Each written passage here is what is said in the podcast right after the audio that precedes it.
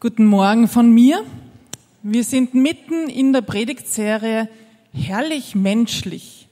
Das bedeutet, wir schauen uns Persönlichkeiten in der Bibel an, durch die Gott herrlich wirken kann, obwohl sie auch menschlich sind und menschlich bleiben. Und ich habe zu Beginn eine Geschichte mitgebracht, wo, wie kann es anders sein, die Geschichte spielt in einem Gottesdienst, wo das Bemühen da war, dass Gott herrlich wirken kann, aber das Ende des Gottesdienstes war dann doch menschlich. Und diese Geschichte spiele ich gleich zu euch als Zuhörer, weil es ist eigentlich in deiner Hand, wie dein Gottesdienst heute enden wird. Wird er herrlich enden für dich oder bleibt es dabei, dass es menschlich weitergeht? Es liegt in deiner Hand. Ein Prediger wollte mit einer anschaulichen Vorführung die Aussage seiner Sonntagspredigt noch betonen. Dazu hatte er vier Würmer in vier verschiedene Einmachgläser gesteckt. Der erste, der erste Wurm schwamm in einem Glas mit Alkohol. Der zweite Wurm steckte in einem Glas mit Zigarettenrauch. Der dritte Wurm saß in einem Glas mit Schokoladesauce. Der vierte Wurm war in einem Glas mit guter, sauberer Erde. Zum Schluss seiner Predigt teilte der Prediger folgendes Ergebnis mit. Der erste Wurm im Alkohol, tot. Der zweite Wurm im Zigarettenrauch, tot. Der dritte Wurm in der Schokosauce, wow, ist jetzt gut. Der vierte Wurm in der guten, sauberen Erde, lebendig. Oh, ihr habt gut zugehört. Da fragte der Prediger seine Zuhörer, was sie daraus lernten. Rasch meldete sich eine ältere Frau in der letzten Reihe und sagte, solange man trinkt, raucht und Schokolade isst, bekommt man keine Würmer. Damit war der Gottesdienst natürlich gelaufen. Also die Logik der alten Dame ist schon so schief, dass wieder lustig ist. Aber ich frage mich schon, sie sitzt vielleicht schon längere Zeit in diesem Gottesdienst und hört zu und hört aber nicht zu, dass sie verstanden hat. Und manchmal geht's mir ja auch so. Da will Gott herrlich wirken und eine herrliche Botschaft wartet auf mich, aber ich bin so auf meiner Menschebene und kann gar nicht so richtig zuhören. Und die Botschaft geht an mir vorbei. Aber heute nicht, oder? Heute nicht. Du wirst am Ende des Gottesdienstes eine Möglichkeit haben, eine persönliche Antwort zu geben. Wir haben ja das Ziel bei dieser Predigt, dass wir verschiedene Persönlichkeiten anschauen und ich mache heute so einen Spagat zwischen zwei Persönlichkeiten, nämlich beide hatten die Chance, neben einem Vorbild eingeklinkt zu leben und davon viel zu lernen. Aber wir sehen dann am Ende, dass eine Person sich so richtig eingeklinkt hat in den Segen, dass es ihr eigener geworden ist und die andere Person endet tragisch. Wir beginnen mit der ersten Person, zuerst das Negativbeispiel damit wir schön enden. Wir beginnen mit Lot. Lot ist der Neffe vom großen Abraham. Und Abraham ist der Erwählte. Sein Neffe, der Lot, kommt ja in dieser Geschichte fast wie ein Beiwagerl vor. Aber wir lernen von ihm, dass man große Gelegenheiten auch verpassen kann. Und um Lot wirklich zu verstehen, schauen wir uns ein bisschen Abraham an, damit wir wissen, welche Gelegenheit er denn hatte. Abraham bekommt von Gott einen ganz klaren Befehl, seine alte Heimat zu verlassen und von dort wegzuziehen. Und Abraham folgt. Also er verlässt das Alte, alte Bindungen, auch Sicherheiten, die er hatte und folgt einem Auftrag Gottes, der ja das Ziel noch nicht kennt. Das heißt, er begibt sich mal in was Neues hinein und weiß, ich werde unterwegs sein mit Gott, aber er weiß noch nicht, wo führt, wo führt mich das hin. Und Gott schließt auch einen Bund mit Abraham, der gewaltig ist. Ich lese das vor aus 1. Mose 12, 2 bis 3. Gott sagt Abraham, ich werde dich zum Stammvater eines großen Volkes machen und dir viel Gutes tun. Dein Name wird überall berühmt sein. Durch dich werden auch andere Menschen am Segen teilhaben. Wer dir Gutes wünscht, den werde ich segnen. Wer dir aber Böses wünscht, den werde ich verfluchen. Alle Völker der Erde sollen durch dich gesegnet werden. Hier sehen wir schon diese universale Heilsabsicht Gottes durch Abraham, alle Völker zu erreichen und ihnen ein Segen zu sein. Jetzt beginnt die Geschichte mit Abraham sehr klein, weil als er das bekommt, hat er keine Kinder. Dann gibt es einen Mann, der dem Ruf folgt und trotzdem schon so eine Verheißung trägt. Und er, Gott verspricht ihm auch, dein Name wird groß werden, berühmt werden. Und wir kennen ja schon den Ehrentitel, den Abraham dann zugesprochen bekommt. Er ist bekannt als der Vater des Glaubens. Und sein ganzes Leben zeugt von diesem engen und intensiven, starken Glauben, den er an Gott hat. Gott stellt sich zu Abraham, löst all diese Versprechen ein und alle, die ihn segnen, sind gesegnet. Wir lesen im Kapitel 12, Vers 4, und Abraham ging, wie der Herr zu ihm geredet hatte, und Lot ging mit ihm. Abraham war damals 75 Jahre alt. Wir lesen jetzt keine besondere Gefühlsregung. Hat er Abenteuerlust, Vorfreude? Hat er Zweifel, Ängste, Unsicherheiten? Ähm, er tut das eigentlich im Gehorsam, nicht aufgrund seiner Gefühle. Er folgt dem Wort Gottes aus Gehorsam, im Glauben, nicht weil sich's besonders gut angefühlt hat. Und er geht auch auf das gesprochene Wort Gottes hin. Also da gab's nicht dieses schriftliche, wie wir das heute kennen, mit Klauseln oder Absicherungen, Versicherungen, Stornobedingungen. Nein, das hatte er nicht. Er hatte das gesprochene Wort Gottes. Das war für ihn genug.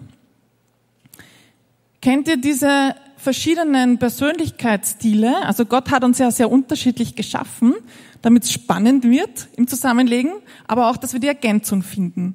Da gibt es so ein dominant, stetig, gewissenhaft und Initiativunterteilung. Kennt die jemand? Okay, darf ich mal fragen, weil ich glaube nämlich, dass Abraham stetig war. Wer ist auch stetig? So wenig. Wer ist initiativ? Okay, wer ist gewissenhaft? Okay, das heißt, die anderen sind alle dominant? Okay. mal sehen. Man kann diesen Test übrigens bei dem dritten Teil unter, unter unserer Unterwegsserie machen. Also alle, die das jetzt nicht wissen, was sie sind, kommen am dritten Sonntag hinten zum ähm, Treffpunkt. Da könnt ihr das herausfinden. Okay, Abraham ist stetig. Und stetige Personen haben immense Stärken und die werde ich ein bisschen rausarbeiten, aber auch Schwächen. Also Gott hat da schon viel Herrliches in so eine Persönlichkeit hineingelegt, aber gleichzeitig auch die Schwächen. Und das Ziel ist ja, dass wir immer erlöster werden, eben auch in unserer Schwäche der Persönlichkeit immer mehr wachsen und erlöster werden. Gott gibt gleich zu Beginn diesen Auftrag an Abraham und er erweist sich sofort verlässlich und kooperativ, was stetige Personen gut können. Und sie sind auch familienorientiert. Also Abraham überlegt sich dann, wow, mein Neffe, der ist eigentlich ein Weise, ich will ihn nicht allein zurücklassen, ich nehme ihn mit. Also er sieht, die Großfamilie hat er im Blick und er kümmert sich um seinen Neffen Lot. Und wir sehen auch die herrliche Seite, die Lot ja beobachten konnte, als er so mit Abraham unterwegs war, weil eine Station, zu der sie ziemlich schnell kommen, ist Sichem. Und Abraham baut einen Altar und ruft den Namen des Herrn an. Das ging über längere Zeit. Das war nicht nur einmal, solche Altäre, wo Menschen dann gelagert haben, um seinen Namen anzurufen, waren meistens über eine längere Zeit. Und er sieht hier, wie Abraham seine Beziehung mit Gott pflegt und wie, wie persönlich die eigentlich schon war. Lot sieht das mit. Mein Onkel steht in einer Beziehung zu Gott. Da gibt es einen Dialog. Er ruft den Namen des Herrn an. Das ist ein sichtbares Vertrauenszeichen, dass wo ich jetzt schon unterwegs bin, Gott an meiner Seite ist. Also er sieht die Erwählung Abrahams, diese herrliche Seite. Er sieht auch die persönliche Beziehung, die Abraham hat, als herrliche Seite. Aber er bekommt auch die menschliche Seite von Abraham mit. Es bricht eine Hungersnot aus und Abraham entscheidet, dass er nach Ägypten geht. Jetzt hatte er ein kleines Problem, das eigentlich was Schönes ist. Er hatte eine wunderschöne Frau. Und das ist auch anderen aufgefallen. Und damals war das schon eine reale Gefahr, dass wenn eine wunderschöne Frau zu sehen war und die war verheiratet, dass man den Mann umgebracht hat, damit man sie selber haben konnte. Und Abraham hat das gewusst. Also er war als stetige Person auch ein Konfliktvermeider. Und er sieht jetzt diese potenzielle Gefahr. Und weil seine Frau auch seine Halbschwester war, hat er sich das auf eine Halbwahrheit eingelassen, weil er Angst hatte, dass er jetzt sterben könnte. Er sagt zu ihr, und liebe Ladies, hört mal gut zu, sie werden mich erschlagen und dich leben lassen. Sag doch, du bist meine Schwester, damit es mir gut gehe, um deinetwillen. Also auf einer Romantikskala, wie würdet ihr das ranken? Das ist so irgendwo Gefrierpunkt und weiter unten, oder? Das hört man nicht so gern. Seine Befürchtungen werden wahr. Der Pharao hört davon und er ladet die, oder er nimmt sich eigentlich die Sarah in seinen Palast. Abraham wieder die Schwächen seiner Persönlichkeit, er bleibt total defensiv. Also sein Recht auf seine Frau und die Ansprüche stellt er zurück, damit er jede Auseinandersetzung meiden kann. Da kommt wirklich die schlechte Seite hervor. Und im Prinzip, Gott hat doch gesagt, dein Name wird berühmt werden. Vielleicht hat er sich gedacht, na ja, was heißt in dem Fall berühmt? Ich bin dann berühmt als der tote Mann einer schönen Frau? Oder eigentlich hat doch Gott gesagt, ich werde dich zum Stammvater eines großen Volkes machen. Wie stellt er sich das jetzt vor ohne Stammmutter? Also er wird nicht an den Storch geglaubt haben. Also was hat er da sich eigentlich überlegt? Er verspielt seine Verheißung. Wir lesen jetzt nicht wirklich eine Reaktion von Sarah. Ich weiß nicht, was wir als Frauen so machen würden, wenn uns das passiert. Ähm, wir würden vielleicht nach Hause kommen und sagen, ah, wieso hast du das zugelassen? Du hast mich im Stich gelassen. Manch andere würde ihn vielleicht gerne langsam vergiften. Ich weiß es nicht. Aber das ist ein riesengroßer Einschnitt gewesen für die Sarah. Und das Traurige ist nämlich, dass sich das ein zweites Mal wiederholt. Abraham macht das Gleiche, als Abimelech sich die Sarah holt. Und das, was noch trauriger ist, das muss so ein starkes Muster gewesen sein, das sehr laut gesprochen hat. Es wiederholt sich in der Generation danach. Isaac macht genau das Gleiche wie sein Vater. Ich weiß nicht, ob sie sich entschuldigt haben, ob sie wirklich bereut haben, dass sie da eigentlich selbst gewerkt haben und sich nicht auf Gottes Wirken vertraut haben. Was wir lernen ist, Gott liebt auch stetige Personen, die versagen. Mit ihren Fehlern. Und er stellt sich eindeutig zur Ehe von Abraham und Sarah. Es gibt den Stammvater nicht ohne der Stammmutter.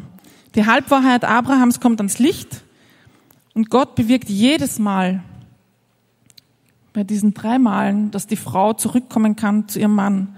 Er hat da ein Paar auserwählt, durch das die Verheißung wahr werden kann. Und da kann kein Mensch dazwischen funken, nicht mal der stetige Ehemann. Und Lot, der bekommt das auch aus der ersten Reihe mit. Er sieht den Auserwählten, der, der eigentlich Altäre baut und seinen Gott anbetet, menschlich versagen. Und er sieht trotzdem, dass sein Gott treu ist und in der Erwählung, in der Berufung mit Abraham weitergeht. Abraham war sehr reich. Ganz viele Tiere, Herden, Mägde und Knechte, Gold und Silber. Und unter seinem Segen ist auch Lot reich geworden. Und das hat auch wieder zu einem Konflikt geführt. Denn es war dann nicht mehr so viel Weideland da. Und die Hirten von beiden haben zu streiten begonnen. Was tut ein stetiger Mensch? Es darf auf keinen Fall zu einem Krieg zwischen Verwandten kommen. Es muss eine Lösung her, die für alle ein stabiles Umfeld kreiert. Also lieber eine friedliche Trennung als ein Streit. Abraham ist sich da schon auch bewusst, dass er irgendwie so loslassen muss. Und dieses Mal macht er das wirklich auf beeindruckende Art und Weise, weil ich kann mir vorstellen, dass Lot wie ein Sohn für sie beide war, für ihn und die Sarah. Aber sie vertrauen ihrem Gott dieses Mal, dass die Verheißung irgendwie anders stattfinden wird und sie lassen ihn los. Er reagiert hier wirklich sehr uneigennützig und überlässt sogar Lot die Wahl, wo er hinziehen darf. Er reagiert großzügig, friedevoll, will Harmonie zwischen den beiden schaffen. Das sind alles diese starken ähm, Eigenschaften einer stetigen Person.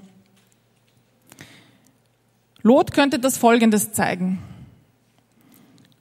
Gott hat zwar das ganze Land mir verheißen, aber ich darf auch darüber verfügen, dich Anteil zu haben, Anteil haben zu lassen, dem du dir da auch was aussuchen darfst weil ich vertraue darauf, dass egal wo ich hingehe, mein Gott mich versorgen wird.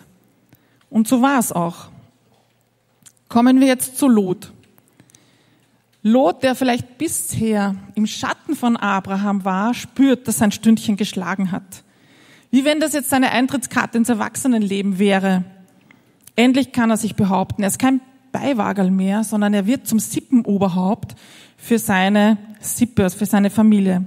Und er nützt natürlich die Gunst der Stunde und wenn er schon wählen darf, nimmt er sich auch die bessere und fruchtbarere Gegend.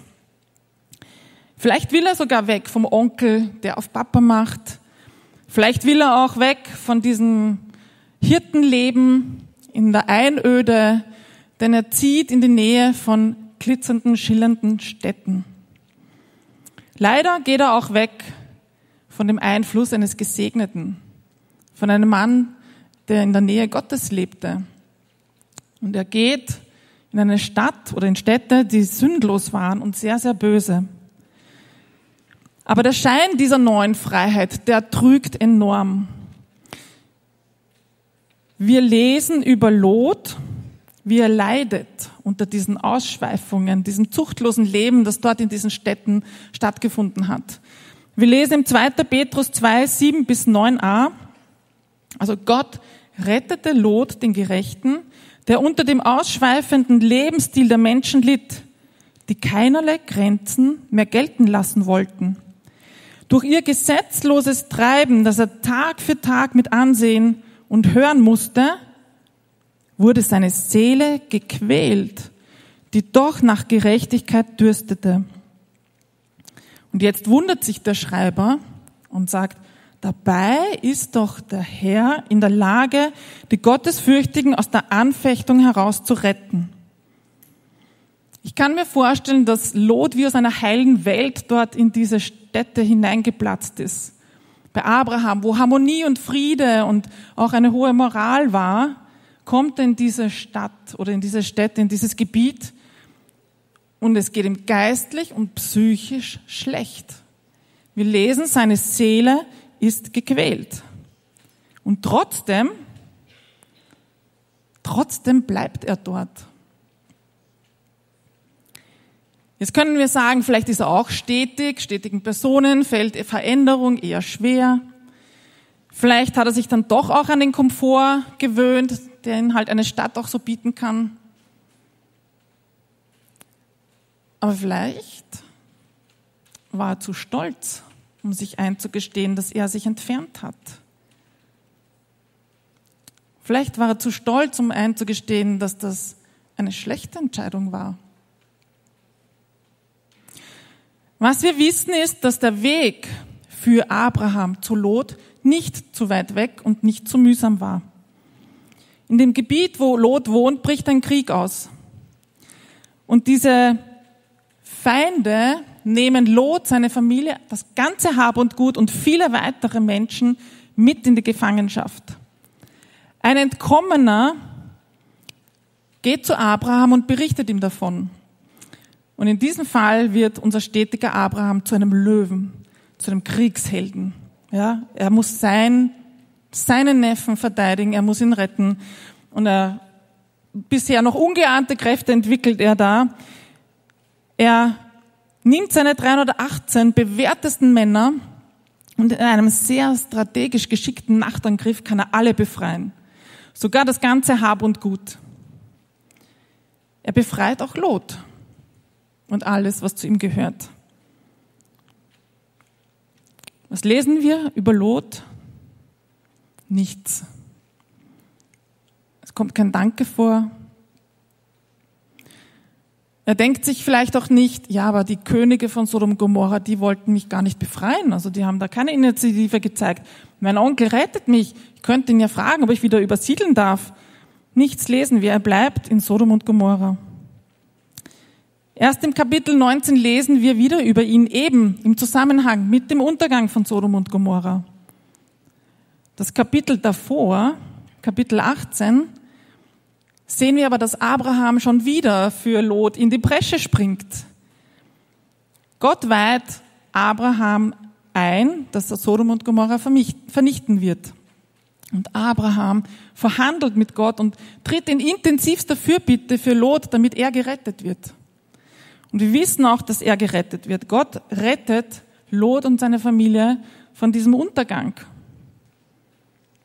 Und auch da, nach diesem Untergang, kehrt Lot nicht zurück zu Abraham.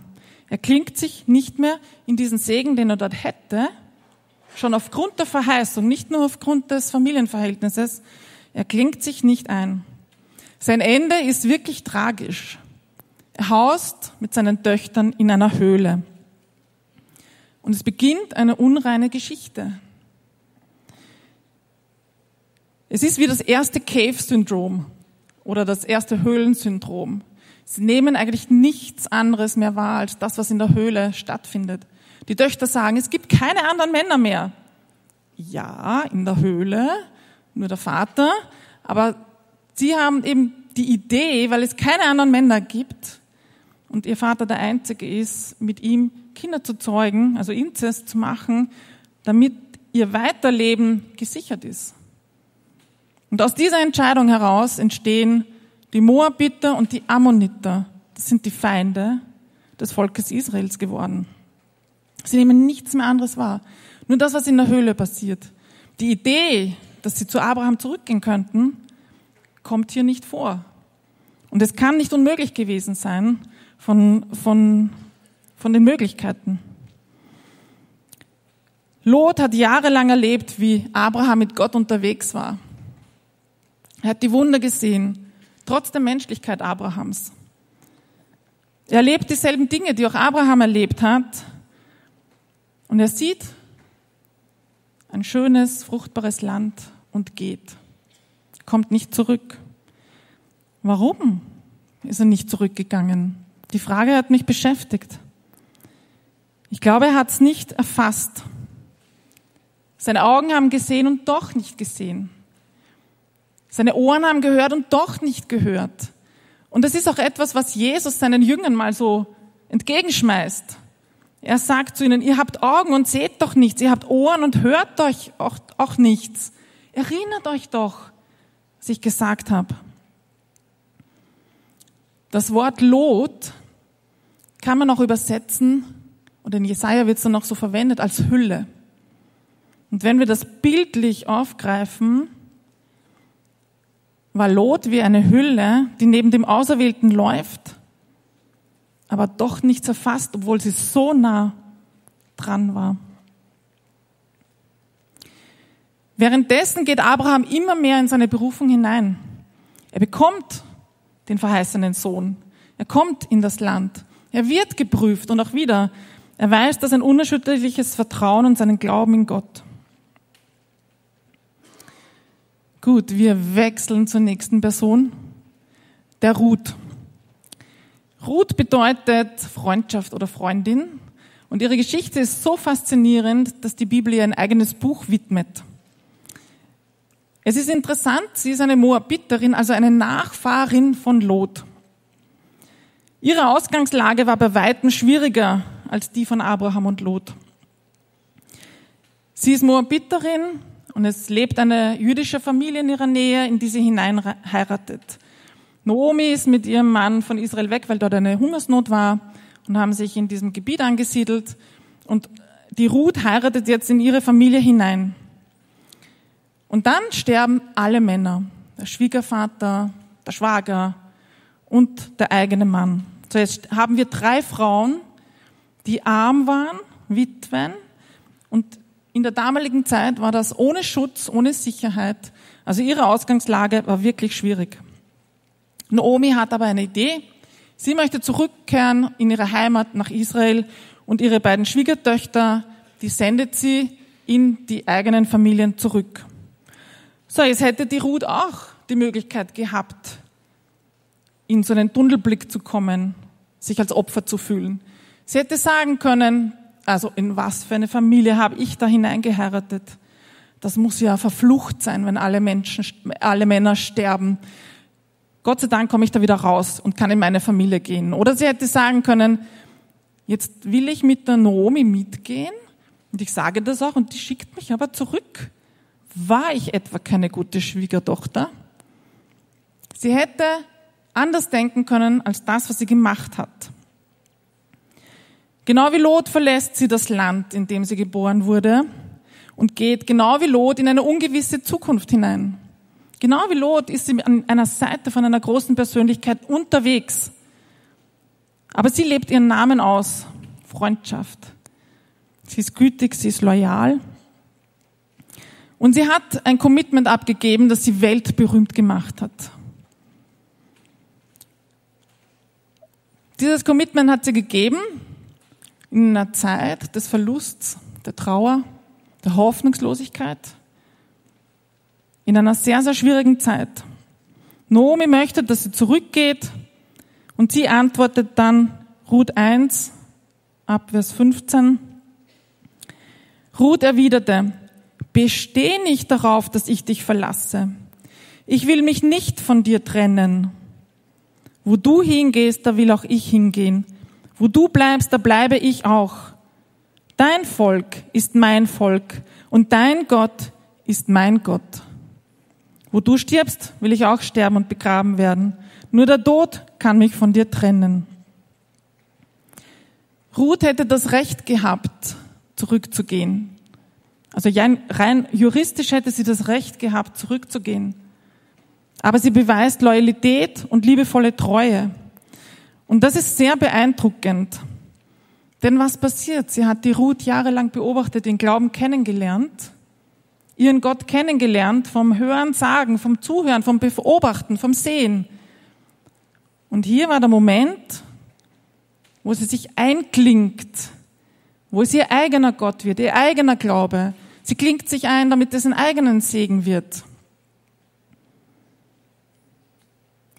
Sie hat verstanden, dass es ihr eigenes werden kann und darf. Und somit bekommt sie einen ganz besonderen Platz im Stammbaum vom König David und von Jesus letztendlich. Und das zeigt uns wieder dieser Ausweg aus der Linie Lot, diese Konsequenzen des Höhlensyndroms. Gott sagt Schluss damit. Du bist die, die eine neue Linie gehen kann. Du bist die, wo Segen wieder stattfinden kann. Du bist wichtig, damit ich Geschichte schreiben kann. Ruth hat das verstanden. Ich glaube, wir alle brauchen Vorbilder, neben denen wir ein Stück unseres Weges oder vielleicht sogar lebenslang einherlaufen dürfen, die uns die Wahrheit erklären, bis wir sie verstehen, die uns auch erinnern in schwierigen Zeiten an die Wahrheit, dass wir festhalten können, dass wir Prüfungen bestehen. Und zu guten Vorbildern gäbe es sicher viel zu sagen. Ich mache es ganz kurz, was es für mich ist. Ein gutes Vorbild leuchtet nicht auf seine eigenen großartigen Taten und auf sich selbst. Ein gutes Vorbild strahlt Jesus aus und weist mit allem auf ihn. Ein gutes Vorbild darf auch Fehler machen, darf menschlich sein, aber dann ist die Frage, wie geht er damit um? Wie geht sie damit um? Hat er Demut? Hat er Reife? Arbeitet er an seinem Charakter genauso wie an den Gaben?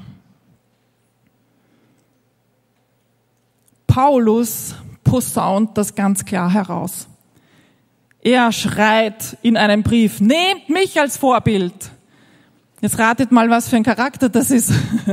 Ich glaube, das ist dominant, dominante Persönlichkeit. Es ist ja nicht einmal so, dass er so sagt, so, ähm, im Eins zu Eins, so, ähm, du könntest mich als Vorbild nehmen.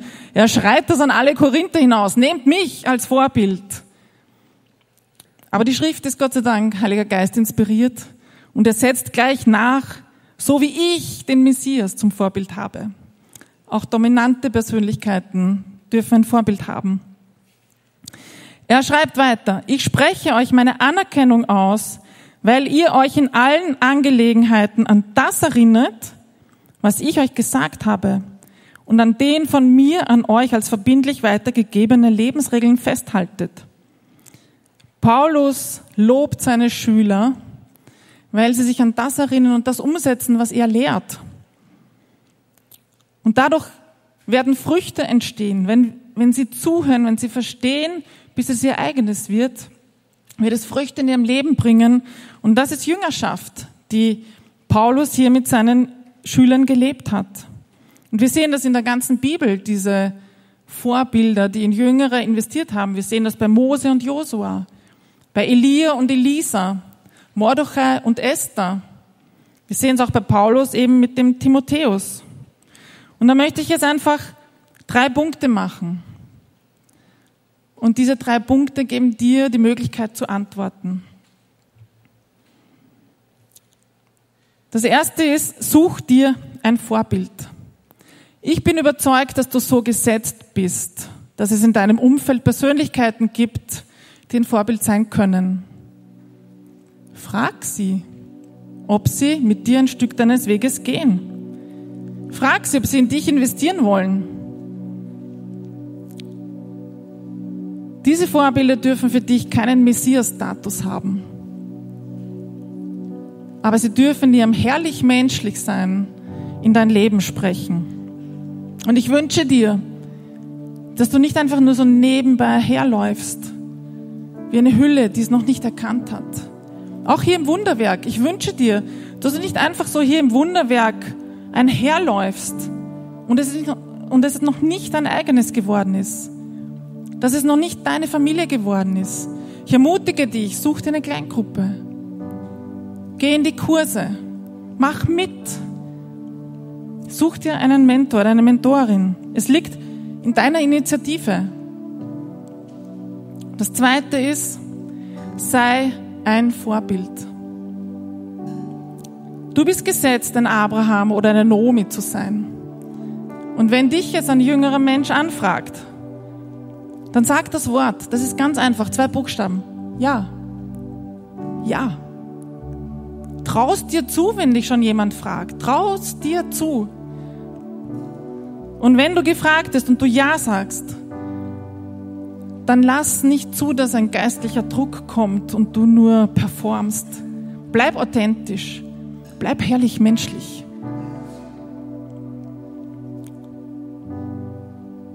Das dritte ist, Jesus als unser aller Vorbild. Paulus bestätigt das auch nochmal im Philippa. Nehmt euch Jesus Christus zum Vorbild. Er ist die Nummer eins. Wenn wir an seine Jünger denken, an Jesu Jünger, Judas, der ihn verraten hat, er hat alles gehört. Er kannte Jesus von Angesicht zu Angesicht. Johannes kannte Jesus von Herz zu Herz. Das ist der Unterschied. Mache ich mein Herz auf, damit das, was ich höre, das, was ich sehe, hier Wurzeln fassen kann, dass es mein eigenes wird.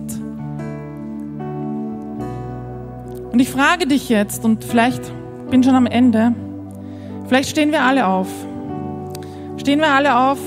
Jeder von uns hat jetzt die Möglichkeit, eine Antwort zu geben. Soll ich mir ein Vorbild suchen? Kann ich ein Vorbild sein?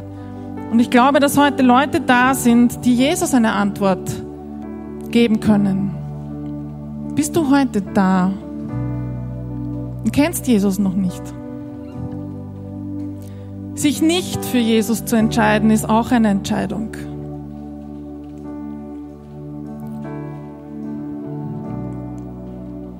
Wie läufst du neben Jesus her?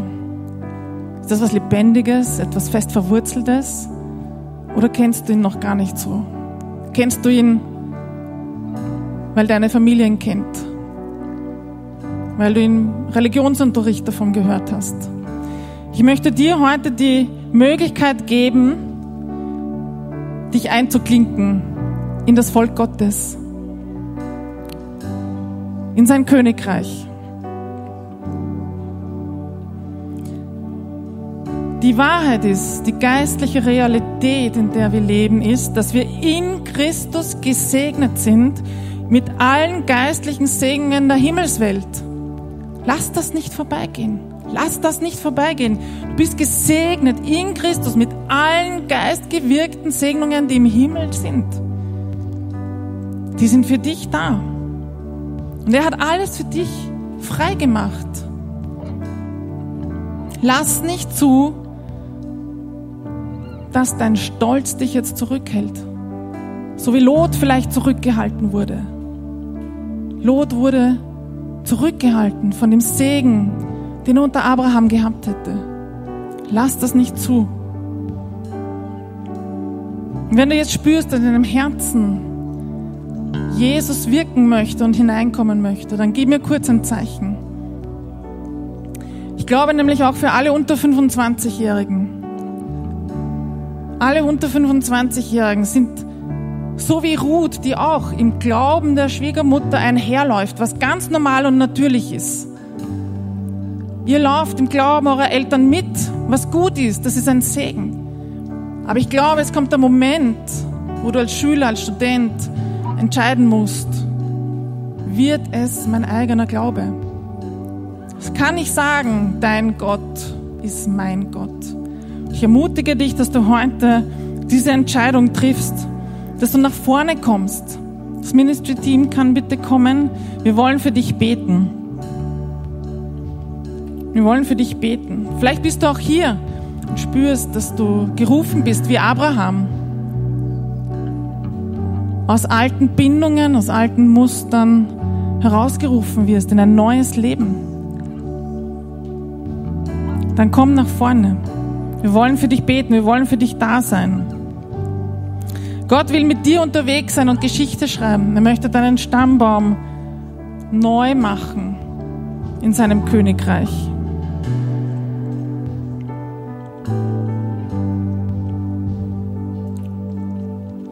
Bei Jesus findest du die wahre Freiheit. Du findest die wahre Freiheit. Vielleicht hast du Ängste, Zukunftsängste. Vielleicht geht es dir innerlich so, wie es Lot gegangen ist, dass deine Seele gequält ist. Und dieses finstere Umfeld, in dem du bist, dich zurückhält. Aber Jesus ist das Licht. Er ist stärker.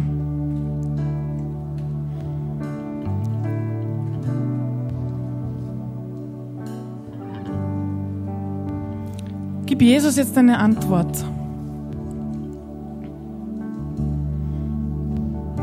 Ich möchte kurz für euch beten und dann komm nach vorne. Heiliger Geist, ich möchte dir danken, dass du da bist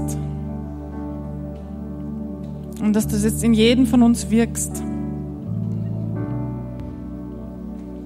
Und dass du jetzt Klarheit und Erkenntnis schenkst, dass du auf Jesus hinweist. Jesus, der alles bezahlt hat. Jesus, der unsere Schuld und unsere Sünde und die Bindungen in der Vergangenheit getragen hat am Kreuz, mit seinem Blut von uns weggewaschen hat. Und dafür möchte ich dir danken, Jesus. Ich möchte danken, dass du jetzt da bist und die Leute einlädst,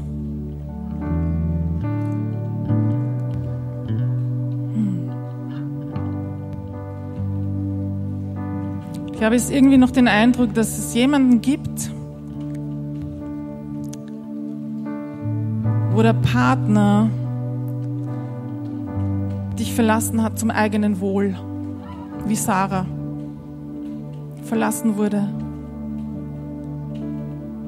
Und ich soll dir sagen, Jesus kennt deinen Schmerz.